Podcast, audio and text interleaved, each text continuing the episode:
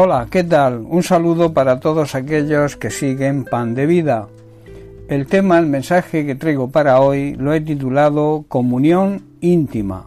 Dios tiene una buena relación de intimidad con aquellos que le temen, o sea, con aquellos que le honran, respetan y le obedecen. Honra significa demostración de aprecio que se hace de alguien por su virtud y sus méritos, Respeto es tributar homenaje de sumisión, o sea, aceptar con sumisión una autoridad o unas normas legales, aceptar una orden, y obediencia es cumplir la voluntad de quien manda. En nuestro caso como cristianos debemos demostrarle a Dios el aprecio que sentimos por Él, por sus virtudes y sus méritos. Debemos también demostrar su misión, o sea, aceptar su soberanía, aceptando que Dios es la máxima autoridad y por último cumplir y vivir de acuerdo a su voluntad, que siempre es buena, agradable y perfecta para nosotros. En el Salmo 25, versículos del 12 al 14, David declara lo siguiente, ¿Quién es el hombre que teme al Señor? Él le enseñará el camino que ha de escoger, gozará él de bienestar y su descendencia heredará la tierra. Y luego añade el versículo clave, la comunión íntima del Señor es con los que le temen, y a ellos hará conocer su pacto. Aquellos que honran, respetan y obedecen son los que realmente temen al Señor, y Él les mostrará el sendero, el camino que deben elegir y seguir. O sea, a los que le honran, respetan y obedecen, el Señor les muestra cómo deben vivir. Estos vivirán en prosperidad, mientras viva les irá bien, y sus hijos heredarán la tierra. Esta es una gran promesa.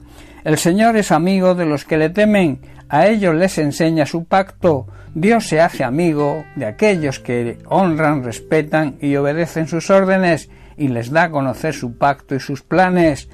Muchos llamados cristianos se limitan a basar su vida cristiana solo teniendo un conocimiento de Dios a través de lo que la Biblia dice o incluso lo que los teólogos, los estudiosos de la Biblia cuentan y otros ni siquiera eso.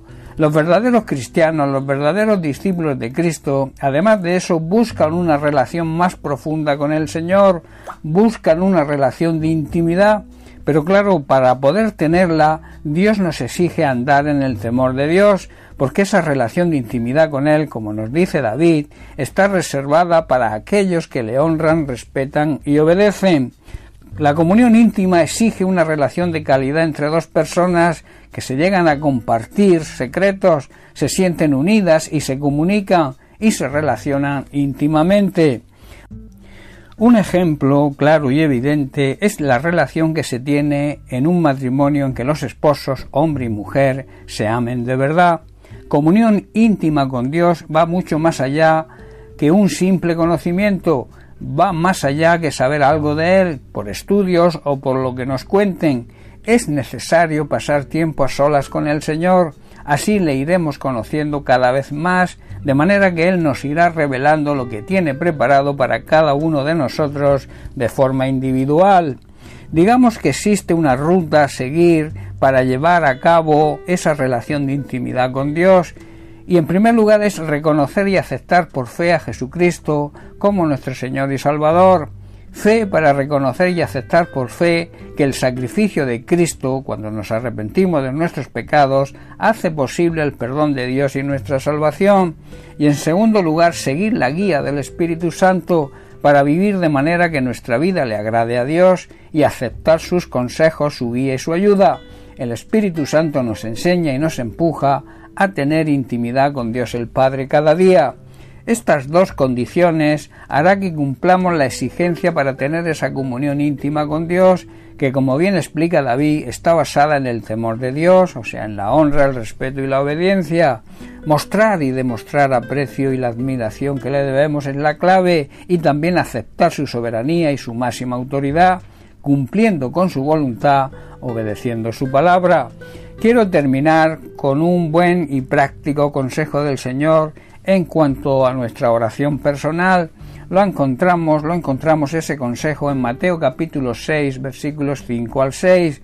Dice así Jesús, cuando ores no seas como los hipócritas, porque ellos aman el orar de pie en las sinagogas y en las esquinas de las calles, para ser vistos por los hombres. De cierto os digo que ya tienen su recompensa. Pero tú cuando ores, entra en tu aposento, entra en tu cuarto, cierra la puerta y ora a tu Padre que está en secreto, y tu Padre que ve en lo secreto te recompensará en público. Cuando oremos no debemos hacer como hacen los hipócritas. Hipócritas aquel que quiere aparentar lo que realmente no es. Y a estas personas les gusta, les encanta orar en público, en las esquinas de las calles, en las sinagogas, donde todos pueden verlos está hablando de la hipocresía de los religiosos de la época, pero también esta palabra va dirigida hoy a nosotros. Jesús nos dice una gran verdad, estas personas no recibirán otra recompensa más que el ser halagados por los demás, a los cuales sin ninguna duda les tienen engañados. Luego Jesús nos da un consejo para esa oración personal.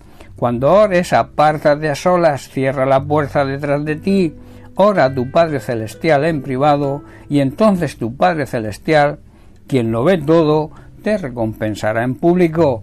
Bien, pues hasta aquí el mensaje de hoy. Que Dios te bendiga. Un abrazo.